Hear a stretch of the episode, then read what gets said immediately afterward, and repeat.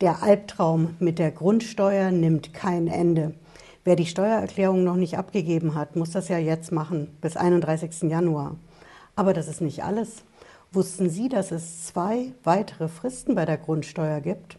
Die eine läuft auch am 31. Januar ab und die andere am 31. März. Und diese beiden Fristen gelten für alle, egal ob Sie die Steuererklärung schon abgegeben haben oder noch nicht. Ich verrate Ihnen heute, was das genau für Fristen sind und was Sie wissen sollten, wenn Sie keine Strafe vom Finanzamt riskieren wollen.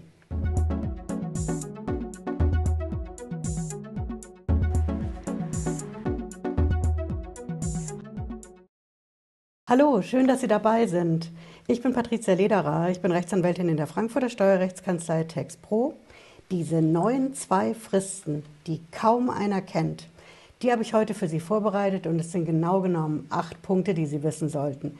Sie können aber auch mit den Kapitelmarkern navigieren zu dem Punkt, der Sie wirklich interessiert. Unser erster Punkt ist, wann genau laufen diese Fristen ab? Die erste läuft am 31. Januar 2023 ab und die zweite am 31. März auch 2023. Diese beiden Termine würde ich mir an Ihrer Stelle als allererstes mal aufschreiben. Und Punkt 2. Wofür gelten denn diese Fristen jetzt genau? Das gilt für alle Änderungen an Ihrem Vermögenswert, Ihrem Haus, Ihrer Wohnung, genauso Ihrem Firmengebäude, dem Grundstück, was sich auf den Grundstückswert auswirkt, die Quadratmeterzahl. Nehmen wir als Beispiel, Sie bauen an, dann schaffen Sie mehr Quadratmeter. Wenn Sie abreißen, genau das Gegenteil. Wenn Sie umbauen, zum Beispiel das Dachgeschoss. Sie begradigen Wände. Und wenn es für Ihr Homeoffice ist, jede Änderung, die Sie an Ihrer Immobilie machen und die sich auf die Quadratmeterzahl auswirkt, das ist eine solche Änderung. Und jede Änderung in der sogenannten Nutzungsart, die gehört auch dazu. Wenn Sie also aus der Gewerbefläche private Wohnfläche machen und umgekehrt. Klassisches Beispiel ist das Ladenlokal. Der Laden läuft nicht mehr.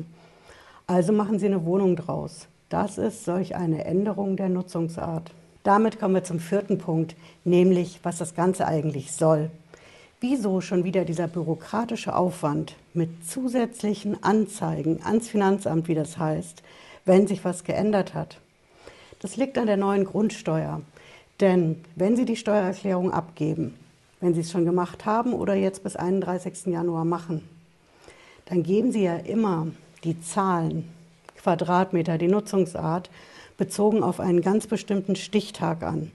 Und dieser Stichtag ist nicht der Tag, wo Sie die Steuererklärung machen, sondern das ist immer und ohne Ausnahme der 1. Januar 2022. Das ist der Stichtag für die Grundsteuererklärung und das Steuergesetz sagt dann eben zwischen dem 1. Januar 2022 und Jahresende, genau genommen dem 31. Dezember. Da kann sich ja was ändern. Eben Anbau, Abriss, Umbau, privat wird Gewerbe und umgekehrt. Und diese Änderungen, die sind eben nicht in der neuen Grundsteuererklärung drin, sondern die müssen die Eigentümer in Deutschland nochmal zusätzlich ans Finanzamt schicken. Ja, und was ist jetzt genau mit dieser Frist, diesem 31. Januar und dem 31. März? Was gilt da ganz genau? Ich verrate Ihnen die Antwort. Diese Frist gilt für die Änderungen bei den Quadratmetern, bei der Nutzungsart zwischen dem 1. Januar 2022 und dem 31. Dezember 2022. Und dafür sagt das Steuerrecht eben, dass Sie im Jahr drauf, und das ist jetzt in 23, diese Mitteilungen ans Finanzamt machen müssen. Ich zeige Ihnen auch mal ganz kurz die Quelle im Gesetz. Sie wissen, wie immer habe ich die in der Videobeschreibung verlinkt, wenn Sie die anschauen wollen. Das Ganze steht bei uns im Bewertungsgesetz. Hier haben Sie das, das ist der Paragraph 228. Und da müssen Sie ein bisschen runtergehen im zweiten Absatz. Da finden Sie die Regelung. Sehen Sie, hier steht das. Die Frist für die Abgabe dieser Anzeige beträgt einen Monat und beginnt mit Ablauf des Kalenderjahres, in dem sich die tatsächlichen Verhältnisse geändert haben. Bedeutet also, die Frist ist ein Monat ab Jahresende 22 und so kommen wir auf die Frist am 31. Januar dieses Jahr. Und Sie ahnen es, im Steuerrecht, da gilt ja immer, wie ich sage, warum einfach, wenn es auch umständlich geht. Diese Frist am 31. Januar 2023, die gilt nicht für alle Bundesländer. Wir haben Sonderregeln genau genommen für Hamburg, für Niedersachsen und für Bayern. Diese drei Bundesländer haben aus der Frist am 31. Januar den 31. März 2023 gemacht. Auch das finden Sie ganz am Ende von den Paragraphen im Bewertungsgesetz. Also würde ich mir an Ihrer Stelle merken, wenn Sie in einem dieser drei Bundesländer wohnen, Bayern, Niedersachsen, Hamburg, dann gilt für Sie der 31. März für die Anzeige ans Finanzamt. Ansonsten gilt für Sie der 31. Januar 2023. Und ich würde mir an Ihrer Stelle noch eins merken.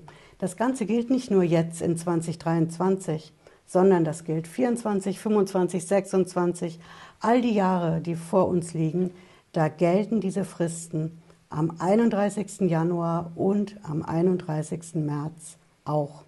Denn diese Anzeige ans Finanzamt mit der Änderung, die ist jedes Jahr fällig für die Änderungen, die im Jahr davor vielleicht bei Ihnen stattgefunden haben. Wenn Sie jetzt sagen, ach nee, Frau Lederer, ich kann mir doch nicht jetzt für die nächsten 10, 20, 30 Jahre Termine und Fristen schon aufschreiben. Was passiert denn, wenn ich das Ganze nicht mache und diese Änderungen bei mir am Grundstück, Haus, Wohnung nicht ans Finanzamt mit dieser Anzeige mitteile? Dann riskieren Sie eine Strafe vom Finanzamt. Diese Strafe nennt sich in der Steuersprache Verspätungszuschlag. Und das bedeutet eben, das Finanzamt will von Ihnen eine Strafe, weil Sie die Steuererklärung zu spät abgegeben haben. Sie haben richtig gehört. Diese Anzeige ans Finanzamt, so nennt sich das Ding nun mal, mit der Veränderung, was sich bei Ihnen geändert hat, das ist steuerrechtlich eine Steuererklärung. Auch wenn Sie dafür kein neues Steuererklärungsformular ausfüllen brauchen, aber es ist steuerrechtlich nichts anderes als eine Steuererklärung. Und eine Steuererklärung, die Sie nicht ans Finanzamt machen oder auch zu spät, die löst eben die Strafe in Form des Verspätungszuschlags aus. Und Sie ahnen es, ich verrate Ihnen natürlich auch, wie Sie so eine Anzeige schreiben. Es ist ja, wie gesagt, keine Steuererklärung, sondern das Finanzamt will von Ihnen eine Mitteilung. Das heißt ein Dokument, einen Brief indem sie eben schreiben, bei mir hat sich das und das geändert, Quadratmeter sind weggefallen, hinzugekommen.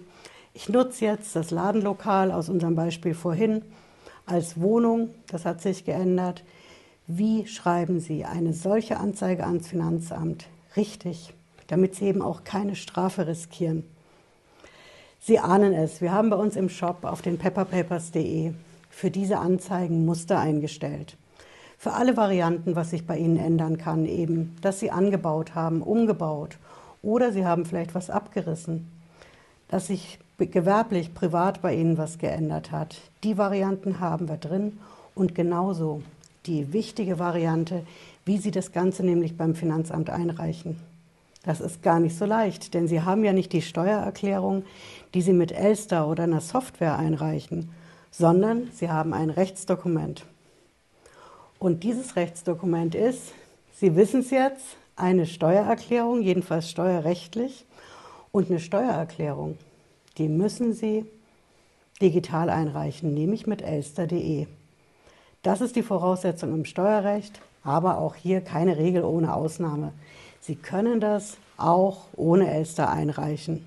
Per Post einschreiben mit Rückschein oder auch per Fax. Das geht aber nur in ganz bestimmten Ausnahmefällen. Der Grundsatz ist digital mit elster.de.